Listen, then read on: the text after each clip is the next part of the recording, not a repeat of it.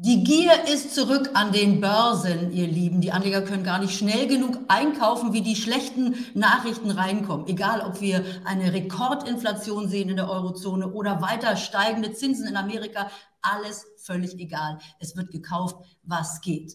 Kann das gut gehen? Oder gibt es vielleicht ein paar Tage nach Halloween so ein richtiges, blutiges Erwachen?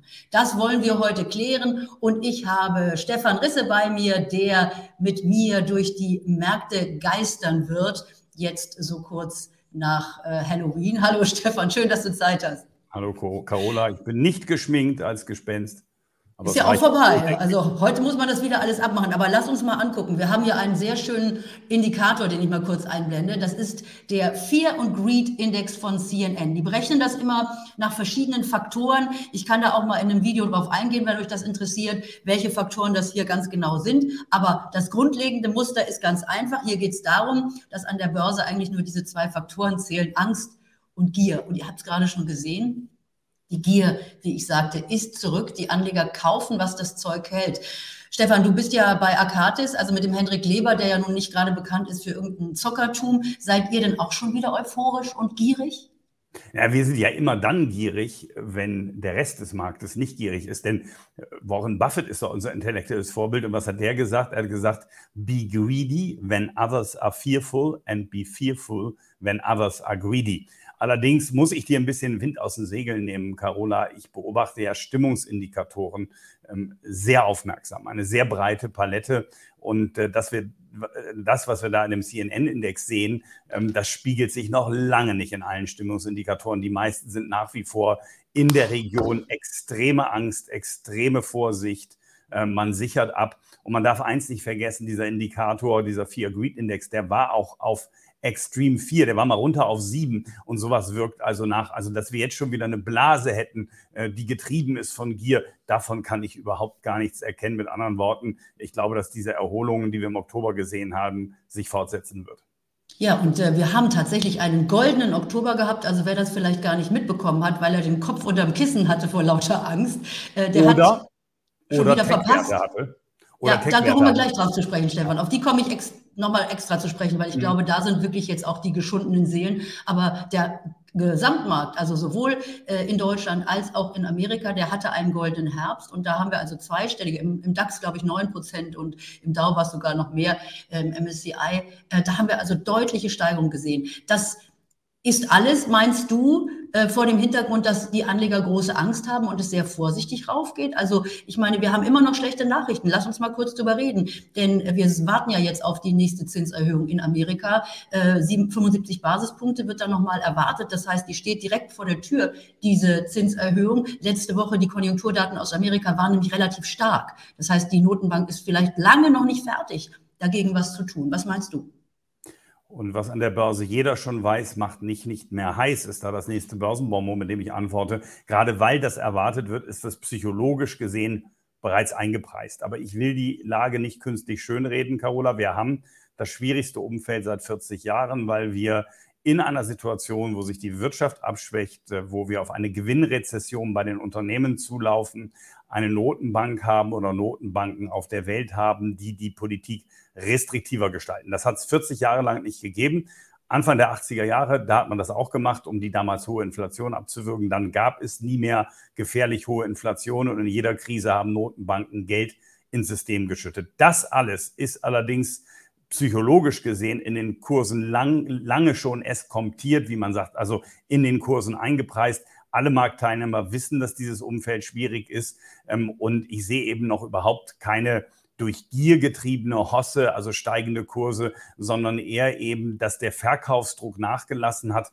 Äh, die Zittrigen, wie Costolani sie nannte, die haben mittlerweile ausverkauft. Und dann gibt es eben dann doch ein paar Optimisten, die mal ein bisschen was kaufen. Und wenn der Markt völlig ausgetrocknet ist, dann geht es eben auch relativ schnell nach oben. Aber dass wir hier von einer neuen Euphorie reden können, die bald dann wieder in der übertriebenen Gier stirbt, das sehe ich nicht. Ich sehe aber auch keine neuen Rekordkurse, ohne dass wir eine Wende bei der Geldpolitik sehen. So, und das ist ja genau die Frage, ob die jetzt eingeläutet werden könnte, ganz leise mit einem kleinen Bimmeln vielleicht. Denn wir werden jetzt ja ganz genau darauf horchen, äh, was der Jerome Powell, also der amerikanische Notenbankchef, jetzt zu sagen hat. Wenn er also wie erwartet die Zinsen jetzt wieder anhebt, äh, dann muss er sich ja auch irgendwie dazu äußern. Und ich glaube, das, was wir jetzt gerade sehen, so ein bisschen diese Euphorieblüten oder die, die Mutigen, die reingehen in den Markt, das sind diejenigen, die sagen, naja, der wird doch wohl hoffentlich jetzt bei der nächsten Zinserhöhung dann wenigstens sagen, dass das jetzt bei vier Prozent so mal irgendwo dann auch oben angekommen ist. Und der wird uns doch jetzt nicht alle Hoffnung zerstören,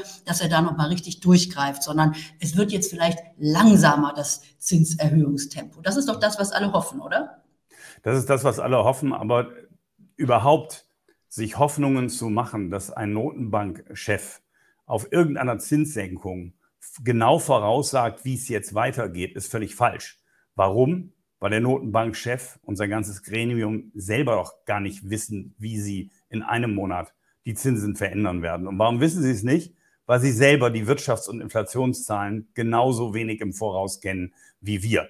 Wenn wir uns jetzt mal zurückblicken, Carola, ja, wie sind denn die Zinserwartungen aufgrund der Verlautbarung der US-Notenbank gewesen? Dann haben wir Ende vergangenen Jahres eine Prognose gehabt, die von 1% Zins in den USA ausging, Leitzins. Jetzt sind wir bei 4, 4,5 angekommen in den Prognosen.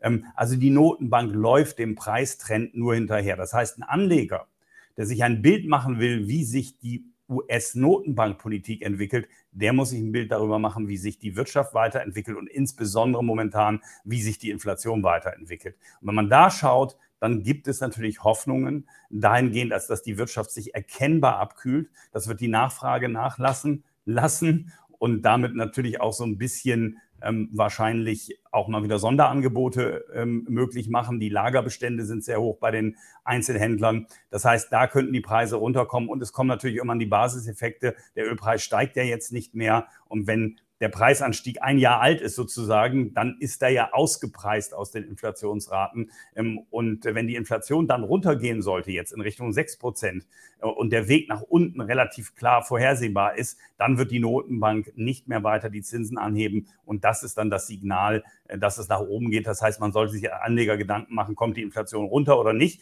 Und da glauben wir, ja, sie wird runterkommen. Sie wird allerdings nicht dauerhaft wieder auf 2% zurückgehen, sondern dauerhaft eher um 4% schwanken.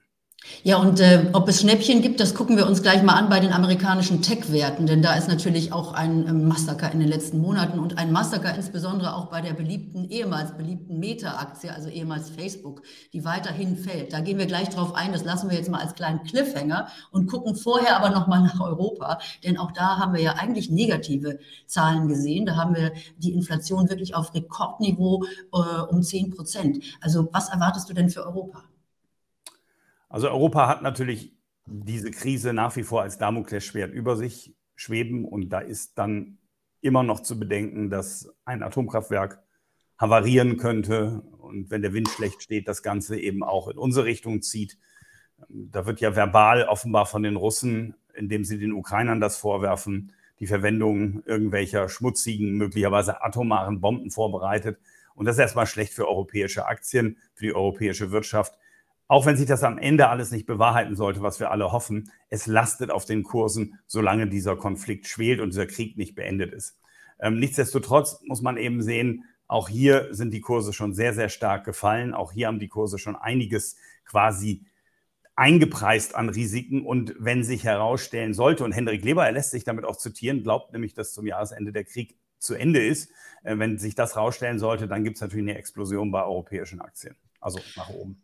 Wobei wir natürlich auch hier im Money Talk immer mal wieder Freunde der deutschen Aktien haben, die dann immer betonen, dass die deutschen Unternehmen natürlich schon längst keine rein deutschen oder rein europäischen Unternehmen sind, sondern die großen DAX-Werte natürlich auch Global Player in dem Sinne.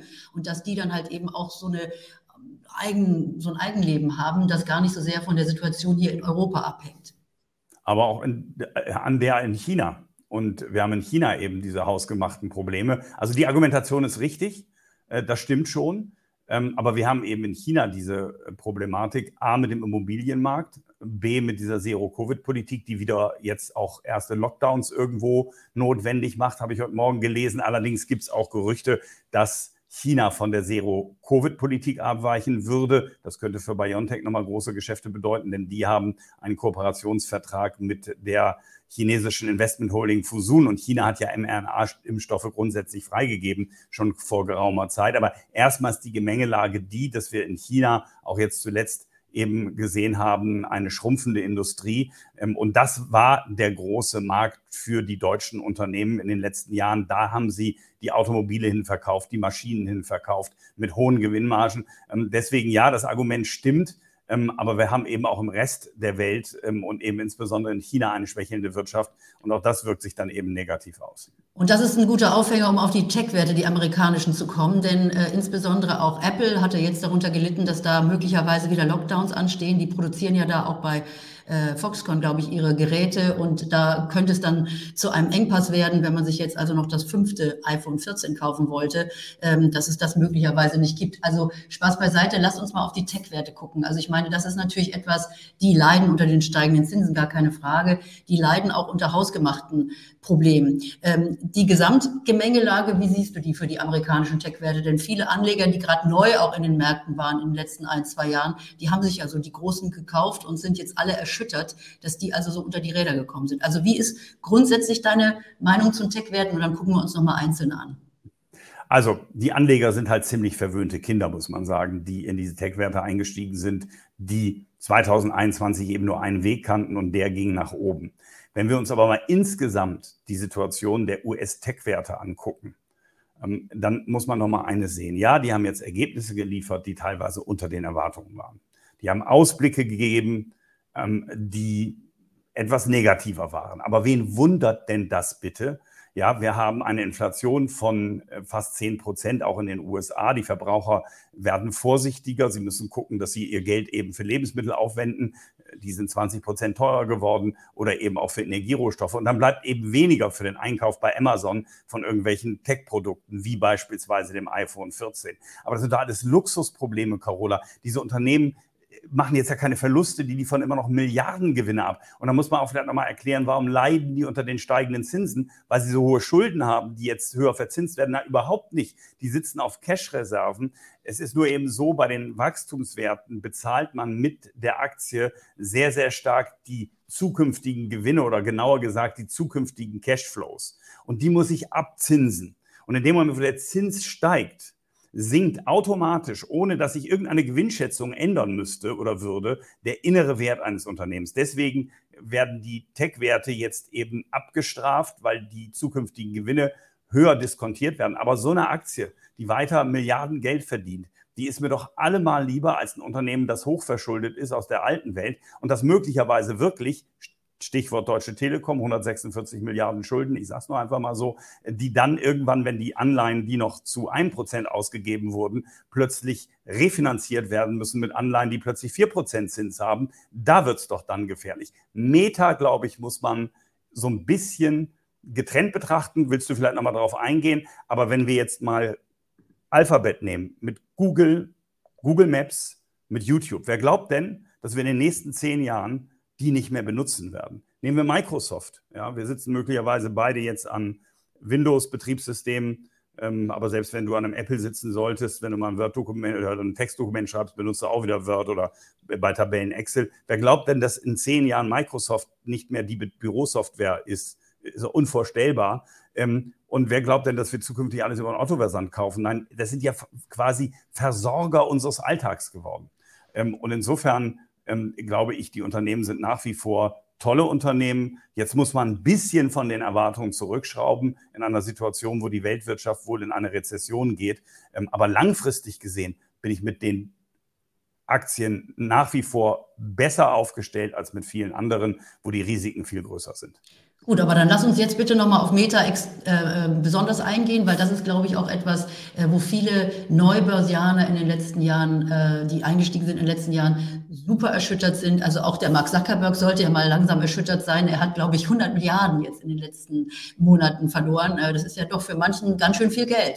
Und äh, insofern ist das ja doch schon besonders, also was wir da sehen. Denn äh, da hat ja jemand, eben der Mark Zuckerberg, sein gesamtes Mega-Unternehmen jetzt eigentlich auf einen neuen Trend äh, umgestellt. Er hat sogar die Firma umbenannt von Facebook auf Meta, um in dieses Metaverse zu gehen und sagt, hier ist die Zukunft. Und jetzt wird er dafür abgestraft. Also ich habe jetzt so Berichte gelesen, dass irgendwie in diesen einzelnen Metaverses, die es ja schon gibt, dass da also immer nur ein paar Leute rumirren oder ein paar Avatare, äh, weil äh, da ist einfach noch nichts, was man so richtig machen kann. Und die Spieleindustrie auf der anderen Seite, die ist eigentlich schon längst in einem Metaverse, denn die bietet ihren Usern, ihren Gamern, bietet die ja schon wirklich unglaubliche Welten an. Das heißt, was der Mark Zuckerberg da jetzt vorhat, ist ein Wahnsinns, eine Wahnsinnswette. Wie schätzt du das ein? Ja, das ist eine ganz große Wette. Nun ist die Geschichte voll von Prognosen in Bezug auf technologische Entwicklungen, die nicht eingetroffen sind. Ähm, man erinnere nur an Charlie Munger und Warren Buffett, die als der Personal Computer von IBM kam, sagten, naja gut, da wird man zehn auf der Welt von brauchen und dann nicht mehr. Das hat sie nicht daran gehindert, trotzdem weitere erfolgreiche Investoren zu sein. Ähm, also ich tue mich da sehr, sehr schwer, eine Prognose abzugeben, die ich sage, die ist in Stein gemeißelt, so wird es kommen. Aber wenn du mich fragst, ähm, ich kann mir auch eben nicht vorstellen, dass wir uns zukünftig extrem viel in so einer virtuellen Realität bewegen, wo wir diese Brillen aufhaben. Ich war nämlich jüngst im Phantasialand mit Kindern und da gibt es eine Achterbahn mit Virtual Reality Brillen. Das war das allerbeste im ganzen Phantasialand, ohne Frage. Super spannend. Ich habe es zweimal gemacht und am zweiten Mal sagte ich dann aber auch, reicht jetzt auch. Also, dass wir stundenlang diese Brillen aufhaben und uns in virtuellen Welten bewegen. Ich habe da auch meine Zweifel, aber ich habe mich sicherlich auch schon an vielen anderen Stellen geirrt mit technologischen Entwicklungen, die gekommen sind und von denen ich nicht geglaubt habe, dass sie so erfolgreich sein würden. Also, das, wenn du mir vor fünf oder zehn Jahren erzählt hättest, guck mal, TikTok, das ist so eine neue Plattform, hätte ich auch gesagt, das macht doch wohl keiner so kurze Videos. Ähm, Gibt alles. Insofern ist das schwer zu sagen, aber grundsätzlich ist es natürlich so, dass da erstmal wahnsinnig viel investiert wird, dass das eine große Wette ist und parallel Meta oder in dem Fall eben Facebook, Instagram nun auch darunter leiden, dass die Werbeausgaben, die Media-Spendings der Unternehmen gekürzt werden. Das ist das, was in der Rezession als erstes gemacht wird. Reisebudgets zusammenstreichen und Mediabudgets zusammenstreichen. Das merkt Alphabet, das merkt natürlich auch Facebook. Nur Facebook merkt es eben mehr oder Meta merkt es eben mehr, weil sie dann eben auch so extrem viel von dem Geld, was sie jetzt quasi nicht mehr verdienen, ins Metaverse investieren. Ja, und du hast es schon gerade angesprochen und der große Konkurrent ist ja da eben jetzt ByteDance und TikTok und die scheinen Algorithmen zu haben. Ich sehe das auch bei meinen Kindern, die die Leute noch viel, viel süchtiger machen nach diesem ganzen Zeug und die switchen dann durch ihre, toll? Kurzen Videos durch. Ja, für die Firma ist das ganz toll für, für ByteDance, aber ja. alle anderen wissen im Moment noch keine richtige Antwort. Und die Antwort, die also dann äh, eben jetzt auch Google bringt, die probiere ich ja auch aus mit den Shorts hier auf äh, YouTube. Da könnt ihr mal reingucken, wenn ihr jetzt äh, auf meinem Kanal seid. Schaut euch mal die Shorts an. Die machen wir schon in einer Art und Weise, wie sie auch bei TikTok laufen können. Lassen sie auch bei TikTok laufen. Also gebt mir mal eine Einschätzung dazu, wie ihr das findet Google äh, bzw. YouTube will, dass man das jetzt unbedingt nach vorne bringt, dieses Thema Shorts, weil sie auch gegen TikTok anstinken wollen. Also das ist ein wirklich spannendes Thema. Aber Stefan, vielleicht ganz kurz dazu. Ich meine, wir erinnern uns an Nokia. Wir hatten auch eine Zeit gehabt, wo wir gedacht haben, dass man jemals wieder ohne Nokia-Telefone leben könnte, äh, ist undenkbar. Und heute weiß niemand mehr, was ein Nokia-Telefon ist. Ich habe noch ein paar im Schub liegen, wenn einer wissen möchte, wie die aussehen. Ähm, ja, ich finde, Carola, es ist ein super Beispiel ähm, und dann kann man jetzt ja sagen, okay, alle telefonieren jetzt mit dem iPhone. Man glaubt, man kommt ohne das iPhone nicht aus. Und vielleicht gibt es da morgen ein anderes.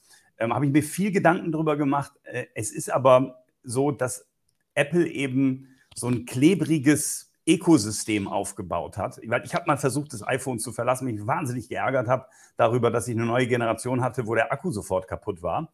Ähm, und dann bin ich da in den, in den Apple Shop in Hamburg gegangen, ähm, musste dann vorher bei dieser Genius Bar da so einen Termin machen und dann kam da jemand und sagte, äh, wer ist der Stefan? Ich bin der Nils. Und ich dachte schon, ist das jetzt hier ein Treffen der anonymen Alkoholiker? Warum duzt der mich? Ähm, und dann sagten die mir, ja, das, ähm, er könnte den Akku austauschen. Das Gerät müsste ich aber irgendwie eine Woche da lassen. Und dann sagte ich, wie eine Woche da lassen? Ich komme doch ohne dieses Telefon nicht mehr klar. Das geht ja überhaupt gar nicht mehr heutzutage. Und natürlich habe ich dann wieder ein iPhone-Ersatzgerät ähm, direkt dort gekauft, ähm, weil ich ja auch irgendwie meine Apps alle gekauft habe, da die auf dem iPad sind. Insofern glaube ich, da ist ein Unterschied. Man hängt viel tiefer drin als Nokia, das ich weglegen konnte und auch ein Huawei oder ein Siemens, die gab es ja damals auch noch, äh, kaufen konnte. Insofern nicht ganz vergleichbar, aber ich finde trotzdem das Beispiel gut, dass manchmal Dinge ganz schnell gehen und etwas, was wir noch gebraucht haben, brauchen wir nicht mehr. Ich habe zum Beispiel bei Facebook, ich weiß nicht, wie, das, wie dein Empfinden ist, aber ich habe das Gefühl, Facebook ist tot, oder? Äh, Instagram, TikTok und so weiter, aber Facebook ist was für, äh, für alte weiße Männer. Ja, deshalb wundere ich mich, Stefan, dass du nicht dabei bist und ein großer Fan bist und da deine Gruppen hast. Ja, also geht mir genauso. Facebook ist tatsächlich an mir vorbeigegangen. Ich bemühe mich jetzt ein wenig, auch Facebook zu bespielen, aber ich weiß, dass es da ganze, eine ganze Industrie gibt, die Facebook-Marketing macht und die auch immer noch ganz aktiv ist, gerade bei den älteren weißen Menschen, ähm, die da noch alle in irgendwelchen Gruppen unterwegs sind. Ich bin es auch nicht. Also ich liebe hier meine Community auf YouTube und ihr Lieben, wenn ihr jetzt zum ersten Mal im Money Talk seid, dann bitte ich euch doch auch mir ein äh, schönes Abo dazulassen. Also abonniert den Kanal und setzt dieses kleine Glöckchen, dann verpasst ihr auch keinen Money Talk. Denn jetzt kommt ja die wesentliche und entscheidende Frage an den lieben Stefan. Was soll man denn dann bitte schön jetzt tun? Du sagst also, dass das Ganze noch gar nicht ausgestanden ist, dass wir jetzt da diese wunderbaren Kursanstiege, die wir sehen in den letzten Tagen, vielleicht auch nochmal wieder hergeben müssen. Also was macht ihr jetzt bei Akatis? Der Hendrik Leber ist ja auch ein lieber Gast, den ich an dieser Stelle dann natürlich auch wieder einlade hier auf meinen Kanal. Aber wie positioniert ihr euch jetzt und was sollten Anleger tun? Ja, also wir sind voll investiert und wir sind nach wie vor investiert in Unternehmen, von denen wir glauben, dass sie relativ krisenresistent sind. Das heißt, dass sie keine Probleme haben mit einer steigenden Energierechnung, weil ihre Energierechnung relativ gering ist, dass sie kein Problem haben mit den steigenden Zinsen, weil ihre Verschuldung relativ gering ist und die in einem Markt operieren, der generell wächst und die in diesem Markt, in dieser Branche noch Marktanteile gewinnen. Darauf sollte man immer achten bei der Aktienauswahl. Das sind momentan nicht die Unternehmen, für die die Sonne scheint, weil es eben viel Technologieunternehmen sind. Das sind hier alles keine Empfehlungen, aber man kann das ja immer nachschauen. Was sind denn die Top Holdings in Fonds? Ähm, und wir sind eben in Alphabet engagiert, wir sind in Apple engagiert, wir sind in Microsoft engagiert, wir sind in Nvidia äh, engagiert. Ähm, wir haben BioNTech, also BioNTech hat eine Börsenkapitalisierung von 37 Milliarden, hat aber 22 Milliarden Cash oder Forderungen in der Kasse. Und 2022 sollen auch noch 7 Milliarden verdient werden. Und sollte wirklich China jetzt von der Zero-Covid-Politik abgehen und BioNTech-Impfstoffe äh, ja, verwenden wollen. Ich habe mal gehört, da leben so ein paar, ein, zwei Leute in China. Das könnte also auch nochmal Potenzial für dieses Unternehmen sein. Da sind wir nach wie vor relativ stark investiert. Ähm, und wir gehen ja so vor, Carola. Wir sagen ja nicht, wir wollen in drei Monaten 20 Prozent haben. Das machen natürlich viele Anleger so, die hin und her spekulieren. Wir sagen, das Unternehmen oder die Unternehmen, die wir investieren wollen, müssen über die Cashflows über die freien Cashflows, die uns als Aktionären über Aktienrückkäufe oder Dividenden oder weil sie im Unternehmen ähm, kumuliert werden, ähm, die müssen uns in den nächsten 10 bis 15 Jahren allein über das, was sie verdienen, unser Investment wiedergeben. Und wenn wir das voraussehen und erwarten, dann interessiert uns die Tendenz an der Börse erst einmal weniger. Das ist Akatis. Und wenn du mich jetzt fragst als Kapitalmarktstrategen, dann glaube ich, dass wir noch ein gutes viertes Quartal 2022 sehen. Seit 1946 sind die Kurse von den Midterm-Wahlen bis zum Jahresende, also in Midterm-Wahljahren, sind die Kurse immer von der Midterm-Wahl bis zum Jahresende gestiegen. Gab kein einziges negatives Jahr. In der Regel waren es ganz gute Jahre, aber neue Rekordkurse. Die werden wir erst sehen, wenn tatsächlich erkennbar ist, dass die Inflationsraten nach unten gehen, dass die Notenbanken den Zinspeak überschritten haben und Zinssenkungen in Aussicht stehen. Äh, dann wird die ja, wird die Fantasie wieder größer, solange die Notenbanken aus ihrer Bilanz Wertpapiere verkaufen. Die US-Notenbank tut es ja.